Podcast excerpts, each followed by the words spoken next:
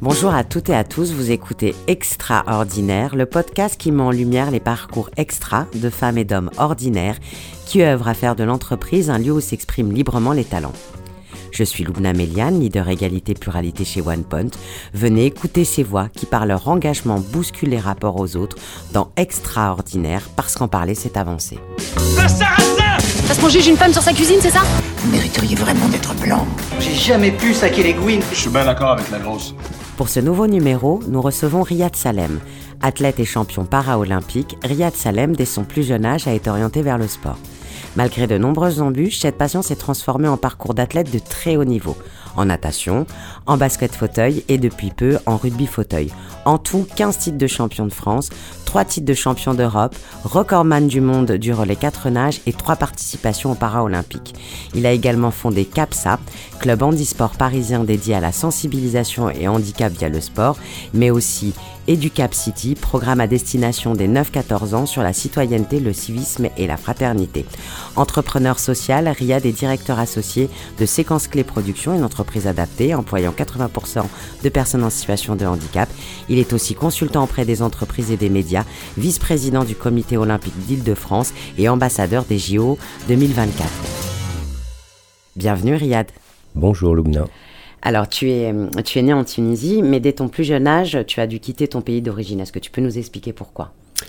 Alors, j'ai quitté, euh, c'est pas moi qui ai quitté, hein, c'est mes parents qui m'ont emmené en France pour pouvoir me soigner euh, à cause de, du handicap que j'ai, comme je suis amputé des deux jambes et au niveau des mains.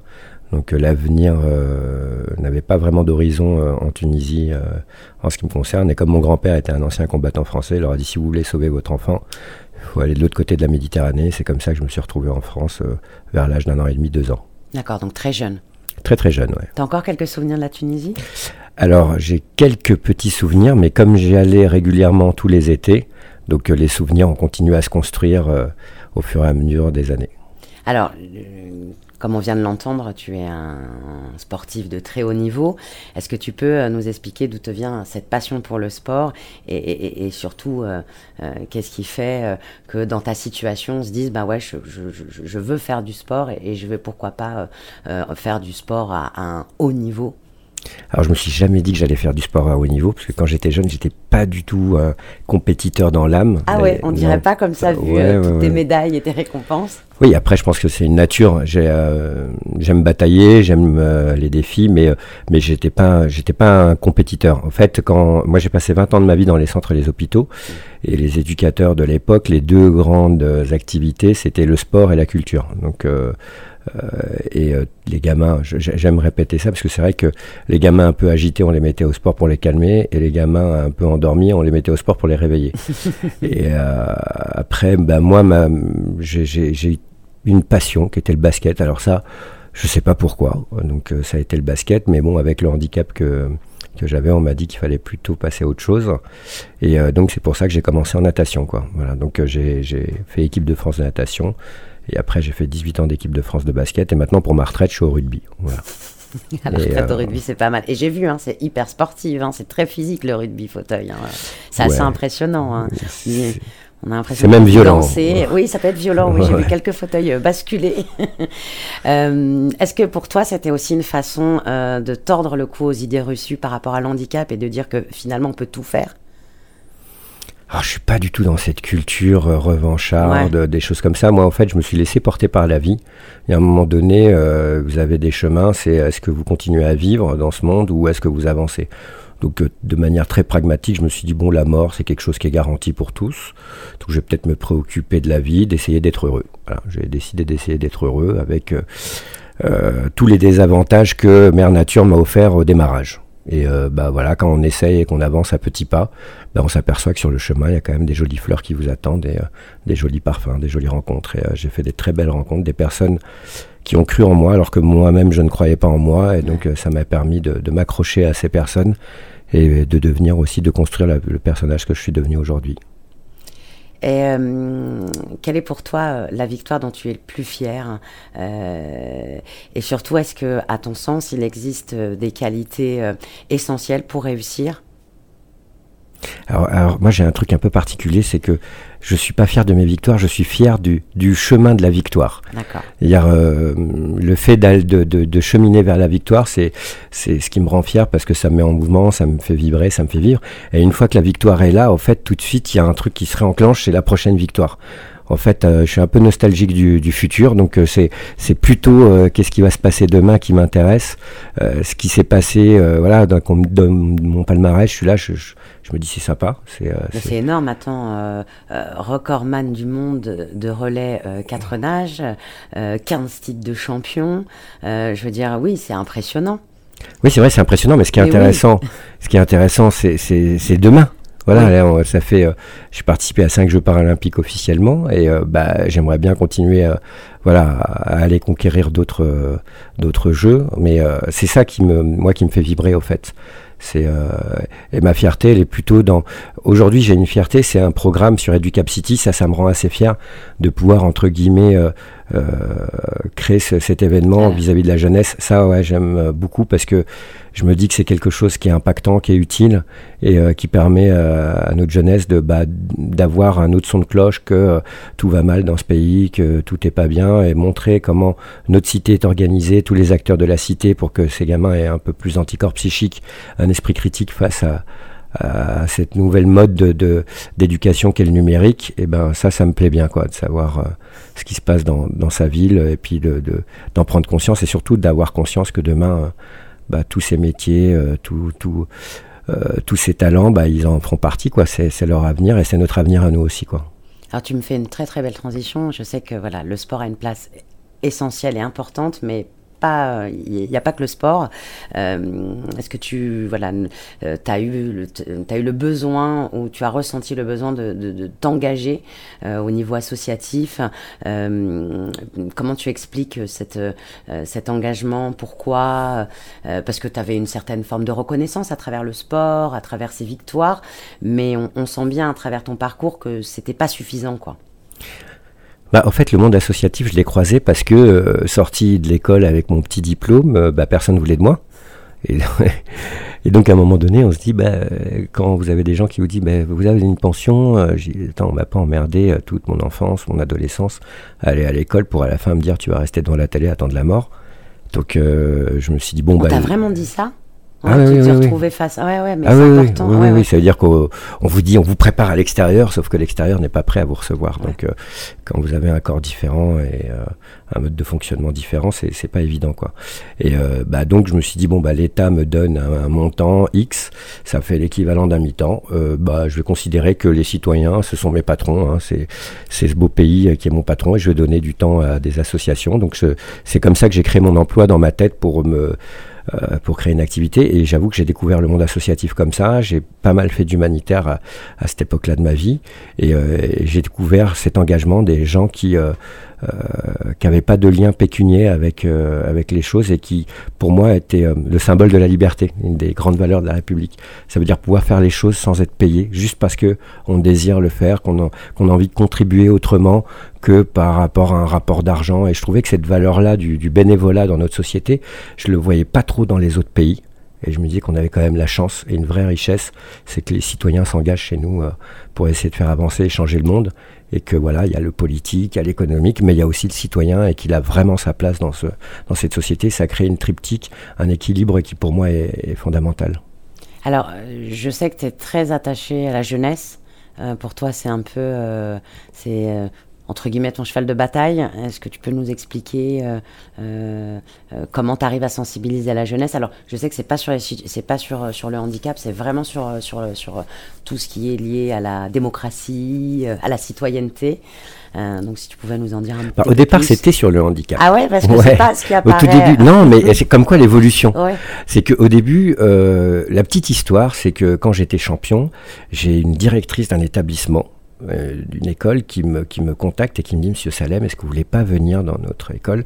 Parce que c'était à l'époque où euh, il y avait les enfants qui s'intégraient euh, dans, les écoles traditionnelles.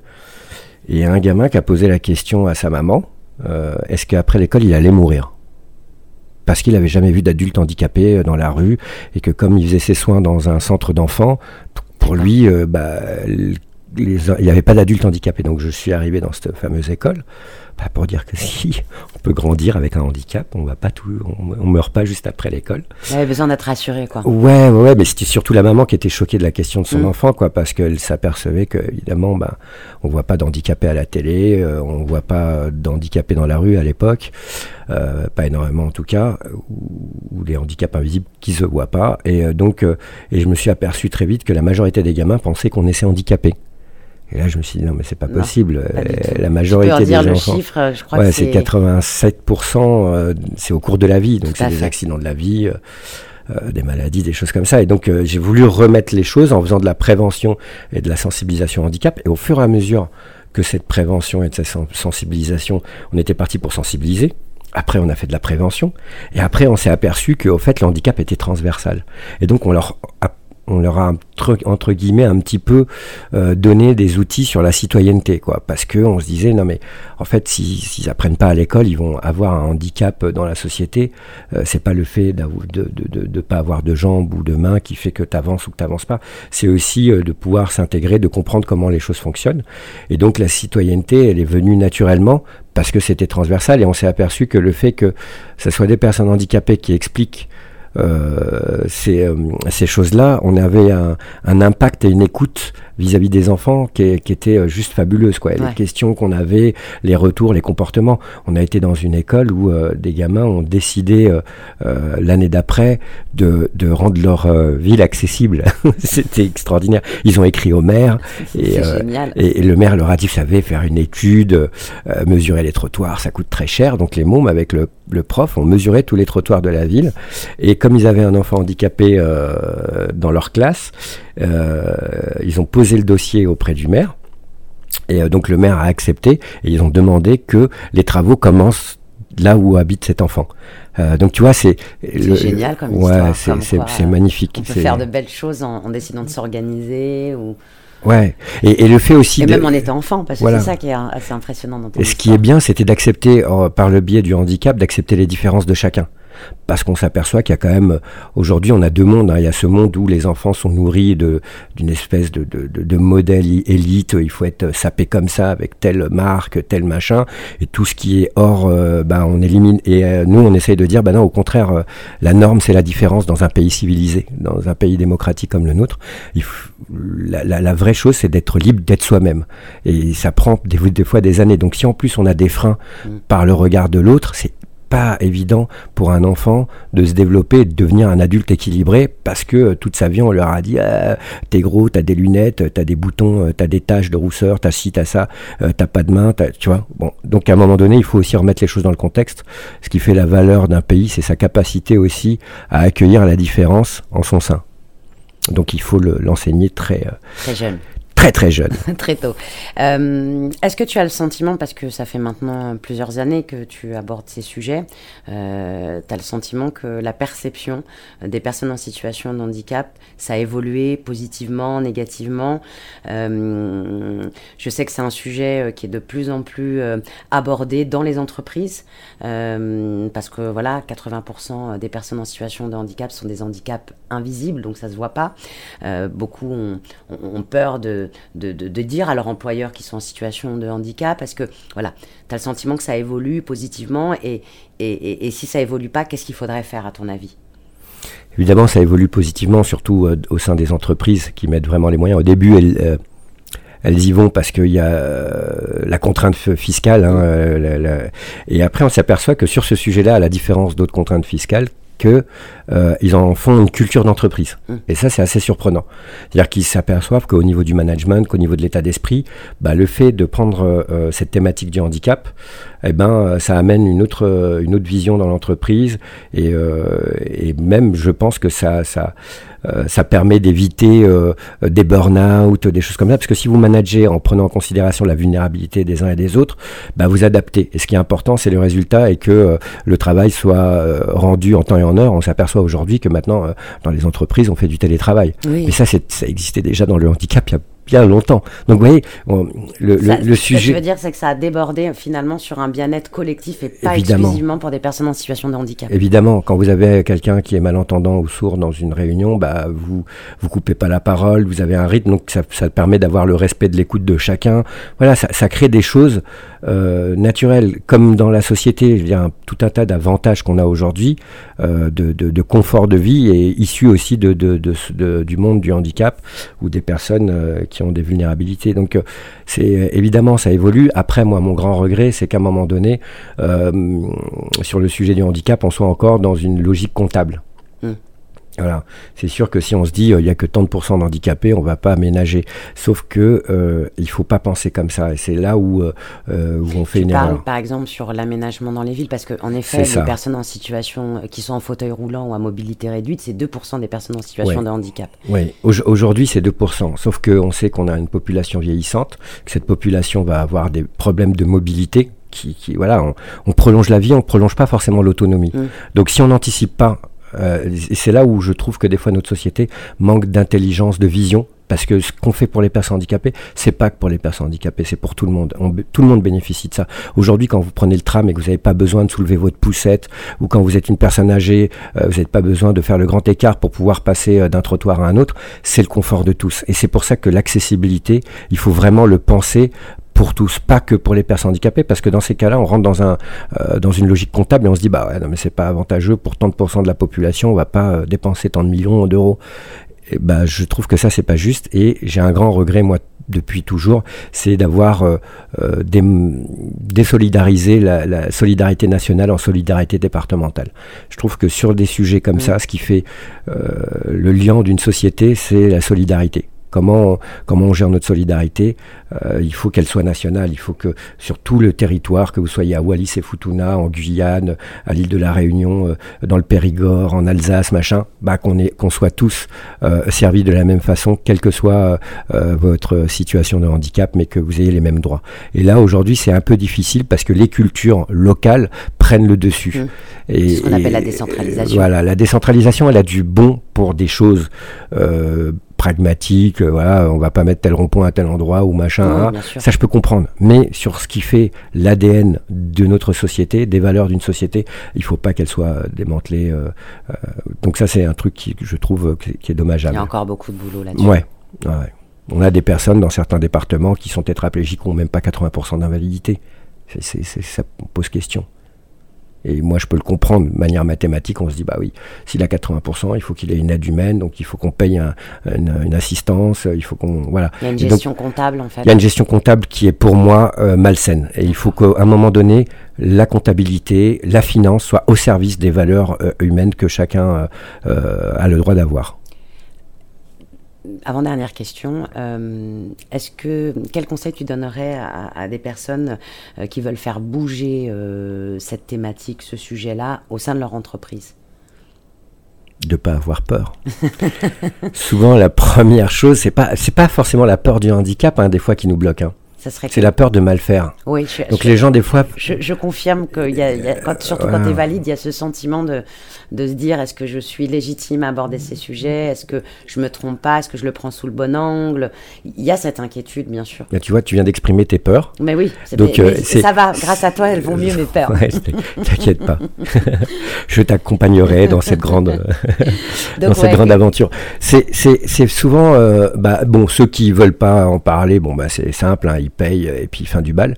Euh, par contre, ceux, des fois qui veulent, euh, euh, euh, veulent traiter le sujet, des fois il y a un frein parce qu'ils ont besoin aussi bah, d'être assurés et ils savent pas forcément comment être accompagnés. Donc euh, euh, il faut bouger dans, tous les événements euh, qui existent. Il y a des salons, il y a des experts, il y a des cabinets, il y a des consultants. Il faut pas avoir peur déjà de se faire accompagner. Parce que c'est pas parce qu'on vous donne un titre que vous avez l'expertise tout de suite. Tout à fait. Donc euh, ce qui est important, c'est de prendre, euh, bah, prendre la fonction et puis après d'aller chercher les gens pour vous accompagner. Et moi j'aime cette phrase de l'abbé Pierre qui dit euh, il faut pas attendre d'être parfait pour commencer à faire quelque chose de bien. Mm. Et souvent, malheureusement, aujourd'hui, les entreprises exigent un résultat, euh, mettent des, des choses qui, je pense, sont, ils oublient le temps comme un bon agriculteur, de, de, laisser poser, de planter, de labourer. Il y a des cycles de, euh, pour construire les choses et je pense que sur le sujet, euh, quel que soit le sujet, mais surtout sur le sujet du handicap, parce qu'on est vraiment sur la matière euh, humaine, bah, il faut aussi se laisser le temps et que les résultats arrivent en règle générale quand le temps a été bien pris. Donc ne pas avoir peur voilà. et y aller piano piano. progressivement, moi j'ai accompagné des entreprises, je leur ai dit, le résultat, dans trois ans, euh, et on a eu le fait, rien que dans la volonté de laisser du temps, l'année, la, même année où on a commencé à travailler, ils avaient des résultats. Mais parce qu'ils étaient dans cette dynamique où ils se sont laissés le temps en se disant, bon, on a trois ans pour atteindre ces objectifs. Euh, et, donc les objectifs sont arrivés beaucoup plus vite parce qu'ils n'étaient pas dans la précipitation. Ils n'ont pas fait les erreurs de ceux qui étaient, euh, qu'il fallait absolument mettre ça. Ah bah on a fait des accessibilités, puis ah, il faut tout recasser parce que euh, on n'a pas, on n'a pas mis les choses dans le bon endroit. On n'a pas embauché les bonnes personnes parce que on s'est pas laissé le temps de savoir si au-delà de son handicap, il était compatible avec la culture d'entreprise et les autres collaborateurs et collaboratrices. Voilà, donc tout ça, ça prend un temps incompressible mmh. et bah, aujourd'hui, les entreprises, on le sait, hein, n'ont plus le temps. Et donc il faudra remettre la notion du temps pour pouvoir gérer les choses sainement. Et comment on peut rassurer un collaborateur qui est en situation de handicap et qui n'ose pas se déclarer parce qu'il a le sentiment que ça peut le bloquer dans sa carrière professionnelle euh, Quelle garantie euh, Voilà, moi c'est quelque chose qui m'intéresse. Donc, euh... C'est pas le convaincre. Euh, ça sert à rien du tout. Euh, quand vous avez quelqu'un pendant 30 ans qui s'est caché, euh, parce qu'il connaît la cruauté de notre mmh. société par rapport à, ce sujet. C'est pas, c'est pas, c'est pas en lui disant des mots euh, euh qui va se déclarer. C'est euh, lui, il se déclarera ou elle se déclarera s'il sent que l'entreprise est prête. Bien sûr. Voilà, donc c'est l'entreprise qui doit faire ses preuves. Et une fois que vous avez fait vos preuves, je pense que bah il n'y aura pas de souci de se déclarer parce qu'on se sentira en confiance et, dans, dans un regard de bienveillance, donc il n'y aura pas de problème.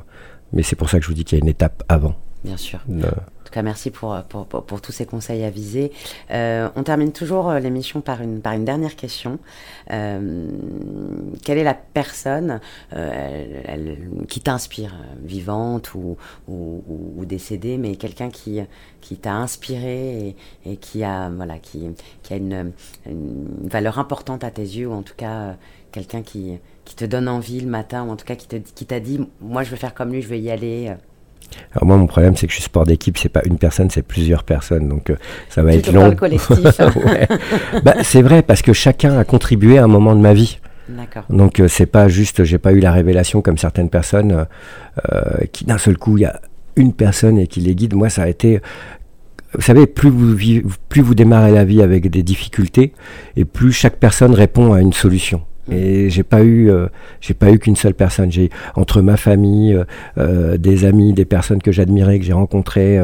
voilà, donc c'est c'est un panel. Ça va de d'Elisabeth Delorme à, Jacques Loiseau, en passant par Anne Voileau, en, repartant par Saint, Yves Saint-Martin, en passant. Voilà, il y a tellement de, de personnes que que je sais pas comment vous dire. Albert Jacquard, voilà. C'est une belle chaîne humaine en tout cas. Ouais, ouais, ouais. c'est des, franchement, c'est des, euh, des, personnes qui ont impacté ma vie à des moments bien précis et qui m'ont accompagné sur un bout de chemin de ma vie.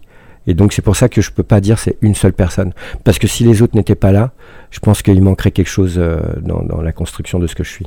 En tout cas, merci d'avoir pris le temps de, de, répondre à nos questions. Et puis, ben, à très bientôt. À très bientôt. Parce qu'on juge une femme sur sa cuisine, c'est ça? Vous mériteriez vraiment d'être blanc. J'ai jamais pu saquer les gouines. Je suis bien d'accord avec la grosse. Viens là, Tarlouse. Pas de bras, pas de chocolat. Moi là-bas, je suis pas quelqu'un de foncièrement raciste. Hein. Ok, bon boulin